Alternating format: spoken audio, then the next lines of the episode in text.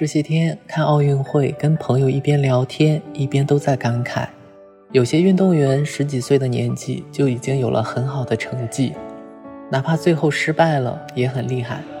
那种热气腾腾的期盼和斗志都让我们激动不已。相比之下，我们自己的十几岁好像都被浪费掉了，特别的普通。但原来不是的。我们普通人的十几岁一样，为了热爱的事物付出过好多个日夜，它们一样具有特别的意义，哪怕最后没有开花结果，它也不应该是被浪费掉。原来每一个热气腾腾的十几岁都是闪闪发光的。